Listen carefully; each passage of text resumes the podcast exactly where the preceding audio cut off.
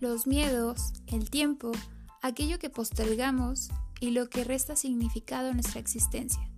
No te dejes para después, que la vida es hoy.